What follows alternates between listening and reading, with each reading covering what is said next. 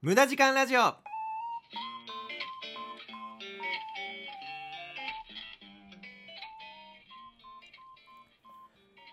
4月5日火曜日時刻は0時になりました。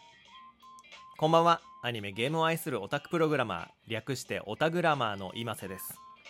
無駄時間ラジオ。この番組は人生において無駄な時間こそ必要な時間であるをモットーにお送りしております。えー、この前ですね食い逃げで捕まりました。人生初です。はい人生初食い逃げで捕まりました。え今日はですねちょっと待ってください。今日は、えー、まず大人になったらなりたいものっていうのを紹介したいんですけどその前にこんな大人になったらダメだぞというお話をねまずしようかななんてね、思います。そうなんですよ。食い逃げでね、捕まりまして、でも別にあれですよ。わざとじゃないです。すごい言い訳になってるけど、わざとじゃないんです。信じてください。本当に。あのー、この前用事が終わって、ちょうどお昼過ぎぐらいだったんですよね。で、お昼過ぎぐらいにご飯を食べたいなと思って、近くのね、天屋さんに行ったんですよ。天丼のお店ですね。皆さん知ってるかな？天丼のチェーン店だね。吉野家の天丼バージョンみたいな感じ。そうで、その天屋さんに行って、割と結構ね、あのー、家の近所にあるお店で、何回かね、行ったことがあって、もう慣れたもんだったんだよね。まあ初めて行くお店じゃなかったわけですよ。で、そこのお店って、ご飯を頼む前に、なんだ、なんだっけ、あの、発見器？自動発見器ってあるじゃないですか。ボタンを押して剣出てくるやつ。あの、ラーメン屋さんとかでよくあるやつ。発見器で、剣を買って、で、その剣をお店の人に渡して、えー、商品をね、もらうっていうシステムだったんですよ。今までずっと。どの店舗も、チェーン店だけど。で、そのなので、その事前会計戦なんですよ。料理を頼む前に、あの、券売機でお金を払って券を買う。だから食べ終わった後は、あの、そのままね、あ、ごちそうさまでしたって言って帰っていいっていう。もうあの、どの店舗もその形式をとってるんですよ。そのチェーン店は。で、僕の家の近くの、その店屋さんも、その形式だったんだけど、なんとこの前ですね、そのお店に行ったら、発見機がなくなってて、券売機が。券売機がなくなってて、あの、事後生産に変わってたんですね。ご飯を食べ終わった後に、ファミレスとかと同じような感じでレシート持って、レジでお金を払うっていうシステムに変わってて、ああ、変わったんだ、なんてね、思いながら、えー、いつもの通りね、あの、天丼の蕎麦セットを頼んだわけですよ。天丼とざる蕎麦セット を頼んで、やっぱうめえな、なんて、思いながらこう食べてて、で、食べ終わって、まあ、いつものように、あ、ごちそうさまでしたと言って、もう店出たんですよ。で、そのまま、あの、チャリに乗ってね、家まで帰ろうと思ったら、その駐輪場のところで、なんかね、ポンポンってこう背中を叩かれて、なんだろうと思ってこう後ろを振り,、ま、振り返ったら、その天丼屋のお店の店長みたいな人が立ってて なんかね、にっこりしてるわけですよ、僕の方を見て。で、なんだろうと思って。僕もお金払った気でいるから。払ってないんだよ、それ。そしたら店長が、お金払ってくださいって言われて もう、顔真っ白になったよね。さーって言って、あ、やっばと思って。俺食い逃げしたのっていうね、あの衝撃。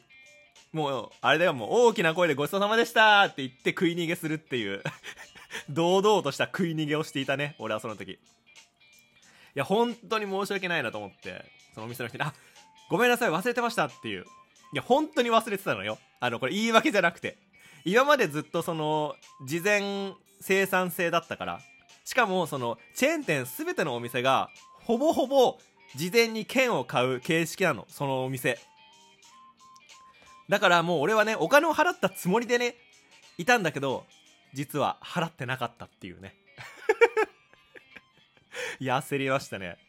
もうこれはね、もうこんな大人にはなりたくないランキング。1位でしょ、これ。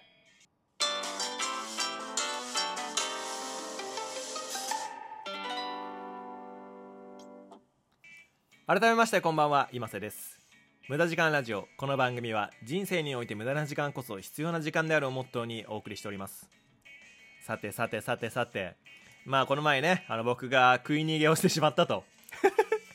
わざとじゃないけどね、えー、食い逃げをしてしまったっていうね、あのー、まあ、話だったんですけど、まあ、今日はですね、そんなね、あのー、食い逃げをするような僕みたいな大人にはなってほしくないと。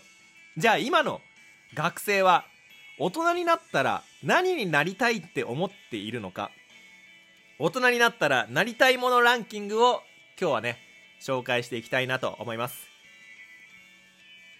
さて今回ご紹介するのはですね、えー、第一生命保険株式会社さんが調査した。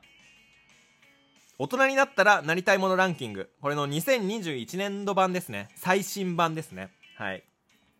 こちらのアンケート。全国の小学生中学生高校生。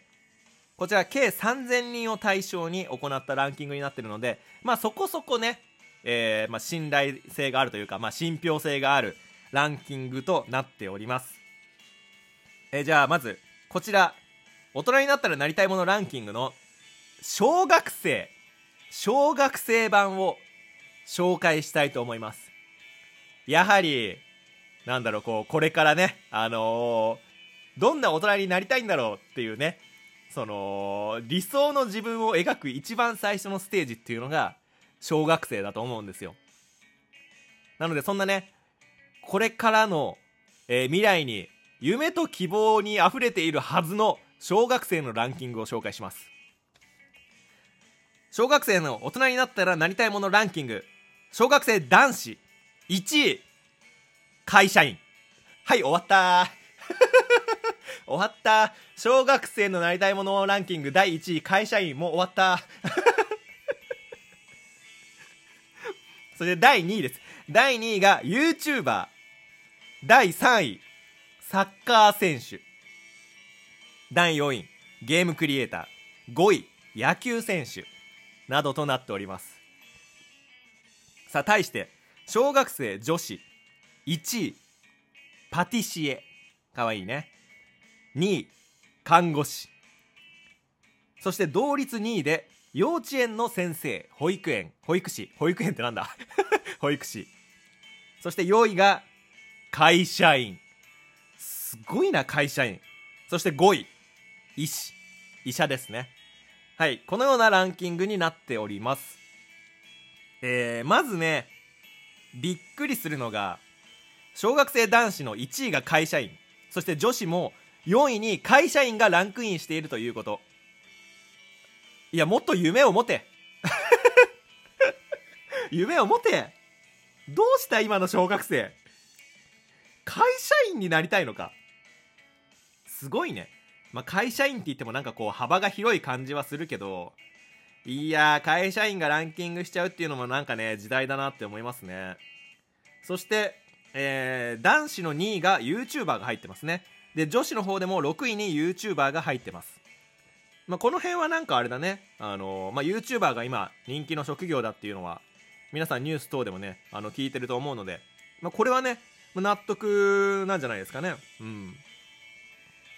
であとはですね、あのー、最近コロナ禍っていうのもあってあの医者？医者だったり看護師っていうのが例年と比べて人気になってるみたいですね。男子だと、えー、6位に医者が入ってて、えー、女子だと2位に看護師5位に医者が入ってる。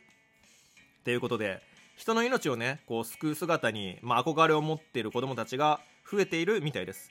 これはねすごいあの嬉しい限りですね、うん。まあ、ただね会社員はちょっとやばいんじゃないか？